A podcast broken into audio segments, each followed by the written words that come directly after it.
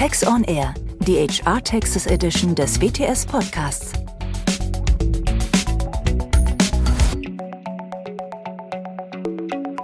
Herzlich willkommen zu unserer WTS Podcast-Reihe Work from Anywhere von Doris Huber und Martina Kaul. Heute mit mir der Martina Kaul. Das Thema von unserem heutigen Podcast ist das Risiko der Begründung von Betriebsstätten bei einem remoten Arbeiten im Ausland. Naja, und da auch das wieder ein ziemliches Spezialthema ist, habe ich mir heute Unterstützung geholt und zwar von meinem langjährigen Kollegen, dem Thomas Kronfeld.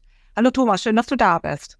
Ja, hallo, vielen Dank für die Einladung. Ich freue mich, heute dabei zu sein.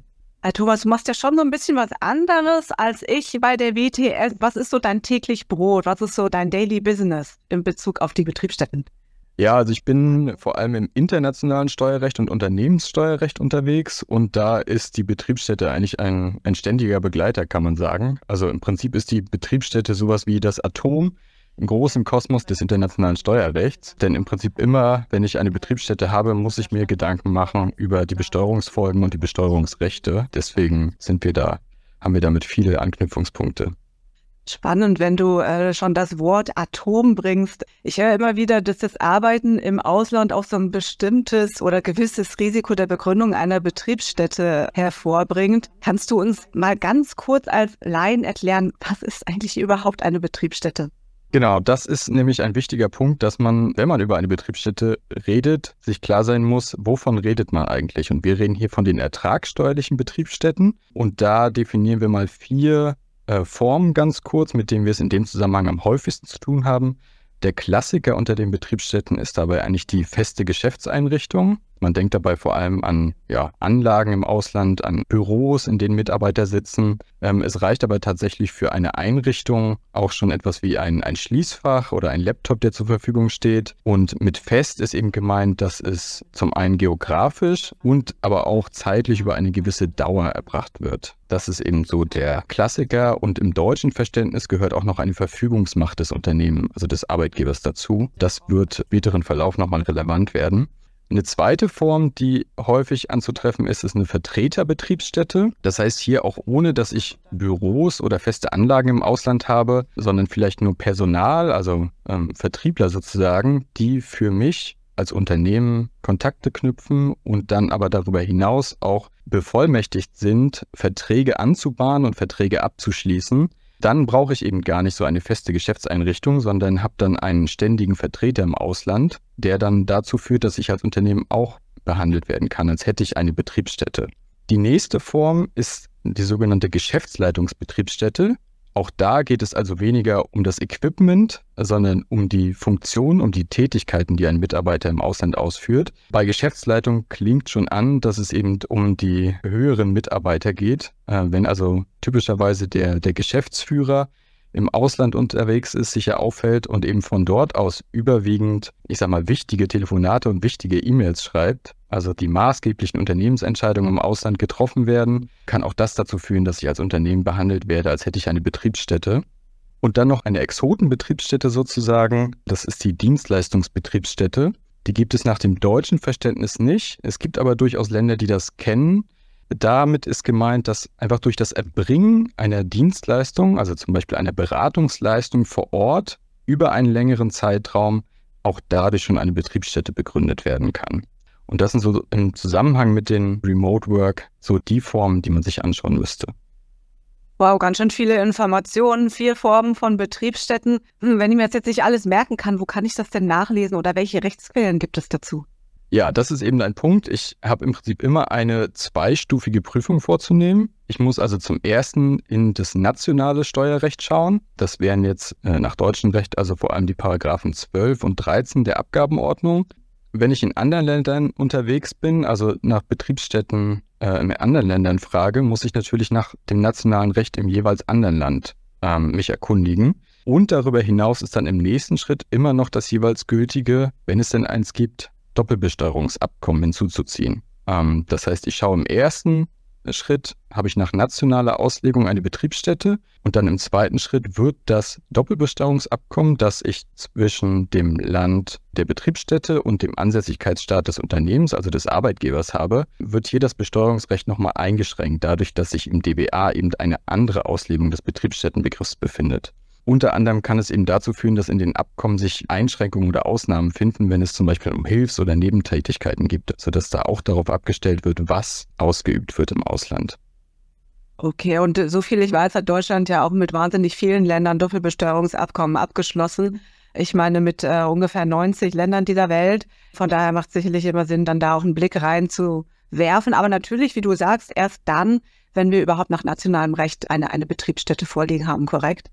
Okay, so, jetzt haben wir ziemlich viel schon gelernt über Betriebsstätten. Jetzt mal ganz ehrlich, Thomas, also ich bin ja kein Ertragssteuerrechtler und äh, ich habe sehr, sehr viel mit HR zu tun. Und ganz ehrlich, Betriebsstätte ist irgendwie, ich will jetzt nicht sagen das Unwort des Jahres, aber wenn man das Wort Betriebsstätte hört, dann gehen irgendwie immer so alle Alarmglocken an. Und ich würde jetzt ganz wirklich mal ehrlich wissen, was ist denn eigentlich so schlimm daran, wenn man jetzt so eine Betriebsstätte im Ausland begründet?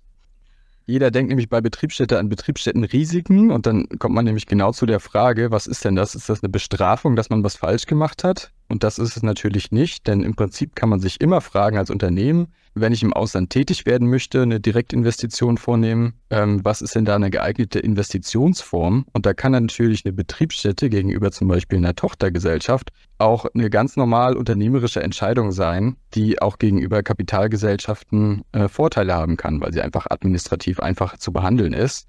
Das Problem im Zusammenhang mit unseren Remote Work und Work from Anywhere Fällen ist, dass man hier unbeabsichtigt oder unbemerkt Betriebsstätten begründet. Denn anders als bei einer Kapitalgesellschaft, die man ja willentlich dann errichtet und vielleicht noch im Ausland dann eintragen muss, da viele Rechtsanwälte und Notare noch für braucht, kann es eben sein, dass ich einfach aufgrund des Sachverhalts und der Tätigkeiten meiner Mitarbeiter im Ausland steuerlich, also ertragssteuerlich, schon Betriebsstätten begründet habe oder begründen werde, ohne dass ich das jetzt gezielt möchte oder vorhatte. Und dann stehe ich natürlich in dem Moment vor der Herausforderung, mir zu überlegen, was heißt denn das jetzt? Und auch da wieder aus Ertragssteuerbrille führt das nicht unbedingt dazu, dass meine Steuerlast jetzt unbedingt sich erhöht oder dass ich jetzt eine, eine, Doppelbesteuerung habe. Denn wie wir ja gelernt haben, es gibt mit vielen Ländern Abkommen zur Vermeidung der Doppelbesteuerung, die genau das ausschließen sollen. Das heißt, die, die Steuerlast ist auch gar nicht das Problem, sondern vielmehr die Fragen, die sich rundherum um so eine Betriebsstätte ergeben. Also vor allem die, die Compliance-Anforderungen. Denn wenn ich jetzt gelernt habe, ich habe aus Versehen in einem Staat eine Betriebsstätte begründet, dann muss ich mich da natürlich erstmal registrieren. Ich muss mir im Prinzip erstmal einen Berater oder jemanden suchen, der sich mit dem Landesrecht auskennt, um mir zu sagen, welche Verpflichtungen mich denn jetzt alles treffen. Also neben der steuerlichen Registrierung und dann damit verbunden auch der Verpflichtung zur Abgabe von Steuererklärungen, der Einhaltung von Fristen, die abweichen können vom, vom heimischen Recht, muss ich mir überlegen, was das für meine Arbeitnehmer dann bedeutet, weil in der Regel in dem Moment, wo eine Betriebsstätte besteht, auch lohnsteuerliche Pflichten übergehen, ähm, also vielleicht auch lohnsteuerliche oder sozialversicherungsrechtliche Registrierungspflichten ausgelöst werden und dann noch ein ganzer Schwall an außersteuerlichen Themen, mit denen ich mich beschäftigen muss. Also wie sieht es aus mit Bankkonten, die ich vielleicht vor Ort abschließen muss, sonstigen Registrierungspflichten auf Portalen, um mit den Behörden zu kommunizieren mal ganz abgesehen von der allgemeinen Herausforderung, mit der Mentalität in, in manchen ausländischen Jurisdiktionen klarzukommen. Auch das darf man nicht unterschätzen. Okay, das klingt doch schon nach irgendwie einer gewissen Anstrengung, vor allem einen relativ hohen administrativen Aufwand im Zweifel und der führt natürlich dann auch irgendwo am Ende des Tages zu, zu Kosten für das Unternehmen. Okay, kann ich schon verstehen, dass man da zumindest im, im Zusammenhang mit Work from Anywhere vielleicht eher keine Betriebsstätte haben möchte.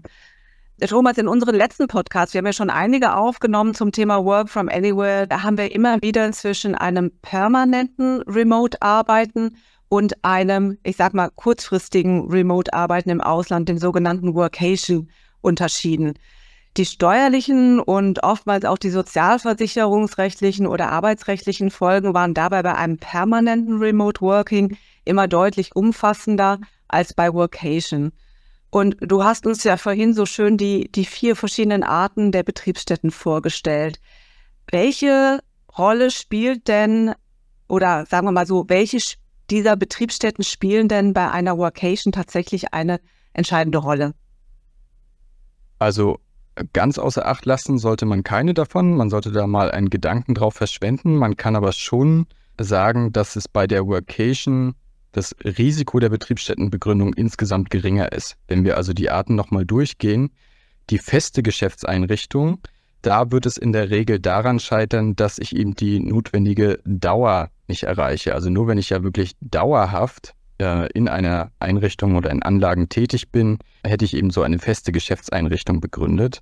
Wenn ich da an die typischen Workation-Zeiten, also über zwei bis vier Wochen vielleicht denke, ähm, dann wird man da eben das Kriterium nicht erfüllt haben regelmäßig. Bei den anderen Betriebsstätten stellt man dann weniger ab auf die Dauer, sondern vor allem auf die Tätigkeit, die ausgeübt wird. Und die lässt sich ja gegebenenfalls dann, ich sag mal, steuern ähm, vom Risikograd. Also wenn ich die Vertreterbetriebsstätte mir anschaue, dann ist es zwar grundsätzlich möglich, dass jemand, der während der Workation Verträge für mich abschließt, dadurch eine Betriebsstätte begründet, aber ich kann natürlich genau das versuchen auszuschließen als Unternehmen, indem ich eben seine Handlungsvollmacht oder seine Tätigkeiten für den Zeitraum en entsprechend beschränke. Das gleiche gilt eben für den Geschäftsleiter. Der sollte dann eben in der Workation-Zeit eben nicht die maßgeblichen Entscheidungen für den Unternehmenserfolg treffen. Also auch da eher eine, eine Beschränkung der Tätigkeit vielleicht.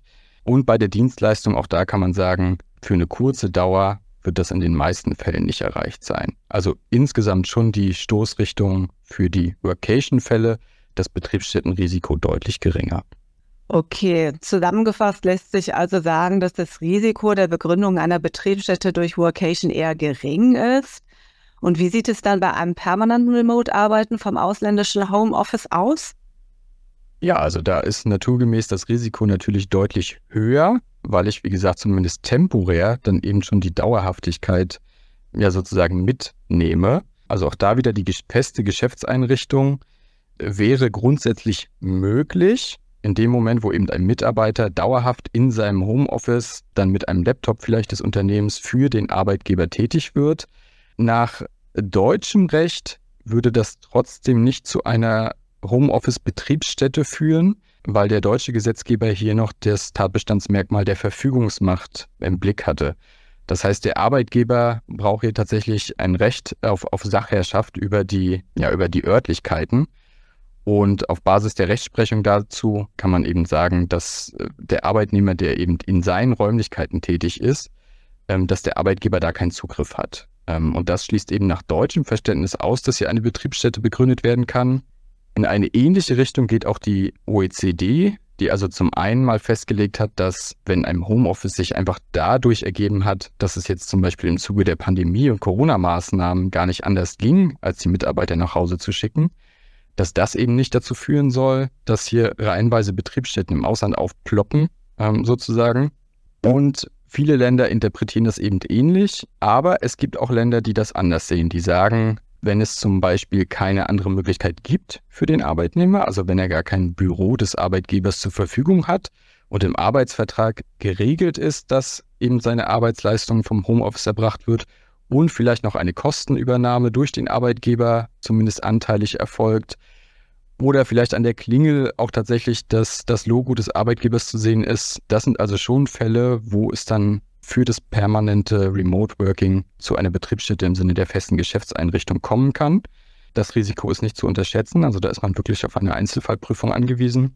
Und für die anderen Betriebsstättenformen kommt es dann eben wieder auf die, letztendlich auf den Umfang der Tätigkeiten an. Also für den Betret, äh, für die Vertreterbetriebsstätte muss man eben prüfen, ist mein Mitarbeiter im Ausland als ständiger Vertreter für mich tätig? Schließt er hier Verträge ab? Nimmt er eine maßgebliche Rolle bei der Vertragsverhandlung ein? Das ist eben durchaus denkbar beim permanenten Remote Work. Und auch der Geschäftsführer, der sich vielleicht in seinem Ferienhaus ja, von dort aus die, die Geschicke des Unternehmens leitet, auch da ist das durchaus denkbar.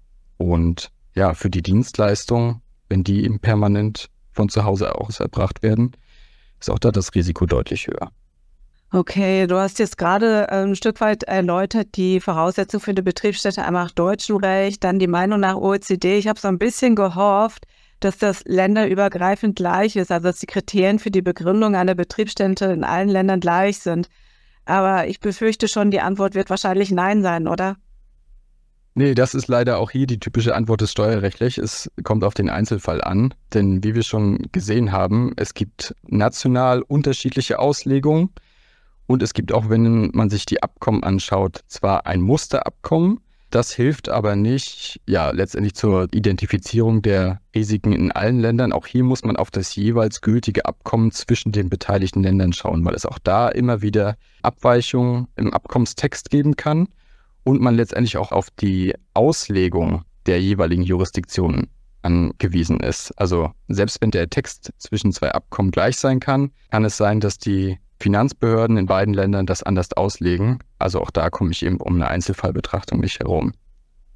Oh ja, und äh, wenn wir jetzt mal uns auf Europa beschränken, dann möchte man ja immer alles harmonisieren, gleiche Regelungen haben. Gibt es denn da wenigstens eine Vereinheitlichung der Kriterien für die Begründung einer Betriebsstätte oder ist das auch da wieder unterschiedlich? Nee, auch da kann man es tatsächlich leider nicht so pauschal sagen. Da ist die EU sich auch nicht unbedingt näher als die äh, anderen Abkommensstaaten. Tatsächlich ein Beispiel ist Deutschland und Österreich, gerade wenn man sich mal die Homeoffice-Betriebsstätten anschaut.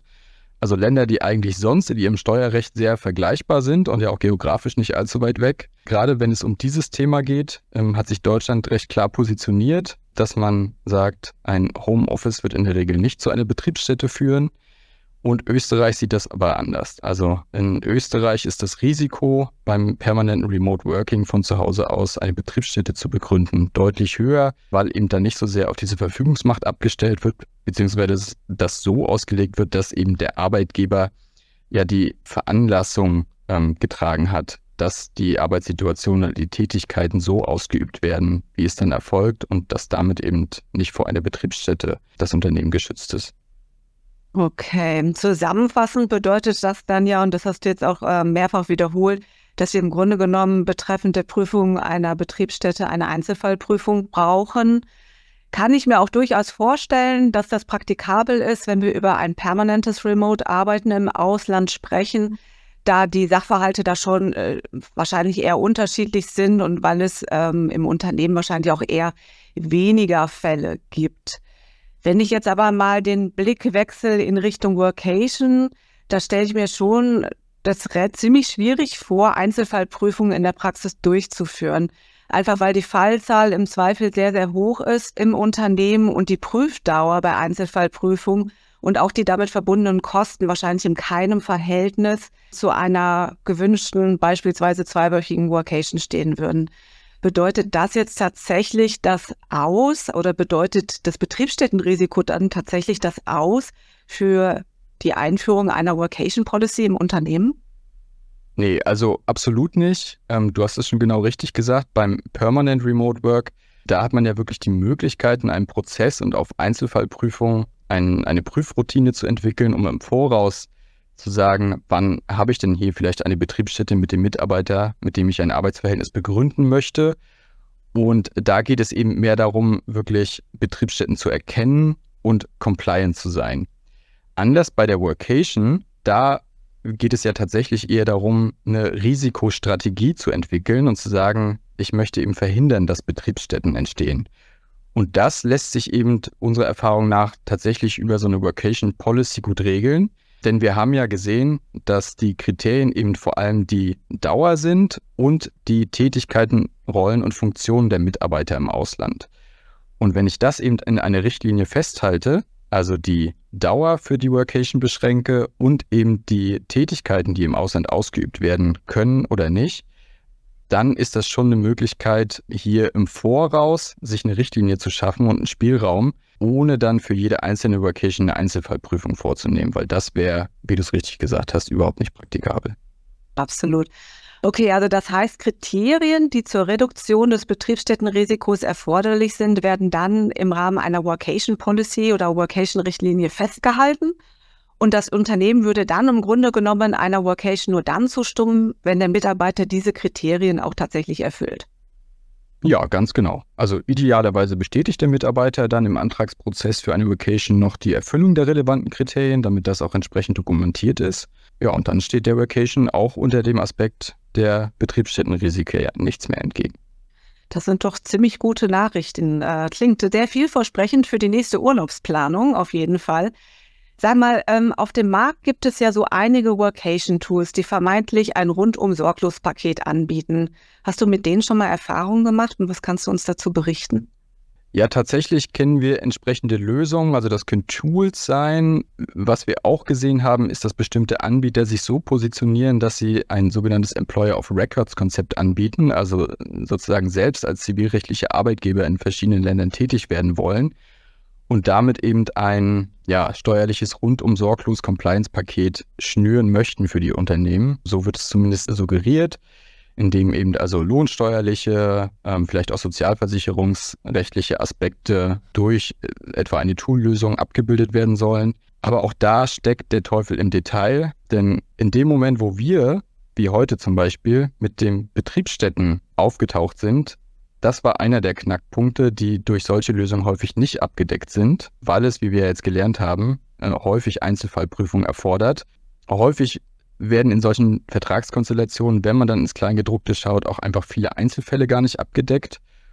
Und es wird auch einfach die, die Risikostrategie des Unternehmens, was das angeht, gar nicht entsprechend berücksichtigt. Das heißt, unserer Auffassung nach wäre es eigentlich richtiger, sich aus dem Unternehmen mit der Beratung vielleicht zunächst mal eine Policy, wie wir sie jetzt besprochen haben, zurechtzulegen und diese Policy dann in einem entsprechenden Tool abzubilden, um, um das dann zu steuern. Also da ist das Tool erst der zweite Schritt und die Policy der erste. Okay. Klasse, vielen Dank, Thomas. Also ich habe heute wahnsinnig viel gelernt von dir. Ich fand es wirklich spannend. Ich fand es vor allen Dingen unheimlich toll, wie du es geschafft hast, dieses Thema Betriebsstätte, was ja doch irgendwie so bei der einen oder anderen Person auf eine Abneigung stößt, wirklich verständlich äh, zu erklären. Vielen, vielen herzlichen Dank von uns, der Doris und mir an dich an dieser Stelle. Was können wir vielleicht aus dem heutigen Podcast nochmal zusammenfassend festhalten? Also ich habe verstanden, Betriebsstättenrisiken bestehen tatsächlich auch bei einem remoten Arbeiten aus dem Ausland. Bei einem permanenten Remote-Arbeiten sind die Risiken deutlich höher als bei einer Workation. Ich habe verstanden, bei einer Workation kann man durch ein gezieltes Steuern die Risiken wirklich ganz, ganz gut in den Griff bekommen. Einzelfallprüfungen bei einem permanenten Remote Worken sind durchaus sinnvoll und kann man vermutlich auch nicht vermeiden. Bei einer Workation hingehen sollte man die Kriterien, die vom Mitarbeiter zu erfüllen sind, um das Betriebsstättenrisiko zu minimieren, erstmal in einem Rahmen einer Workation Policy festhalten und diese dann quasi als Voraussetzung setzen, um eine Workation überhaupt durchführen zu können. Ich fand es sehr, sehr spannend mit dir heute, Thomas. Ich hoffe, unseren Zuhörern ging es genauso. Vielen lieben Dank auch an der Stelle an die Zuhörer, dass sie sich heute wieder eingeschaltet haben. Es folgen noch weitere Podcast von uns zum Thema Work from Anywhere. Wenn Sie Fragen oder Anregungen haben, wenden Sie sich gerne an podcast.wts.de. Wir bedanken uns für das Zuhören und wünschen allen eine fröhliche Workation. Ja, vielen Dank, dem kann ich mich nur anschließen. Ich glaube, man kann auch festhalten, die Steuerrechtler sind nicht immer nur Bremser, aber man sollte sie auf jeden Fall mal befragt haben.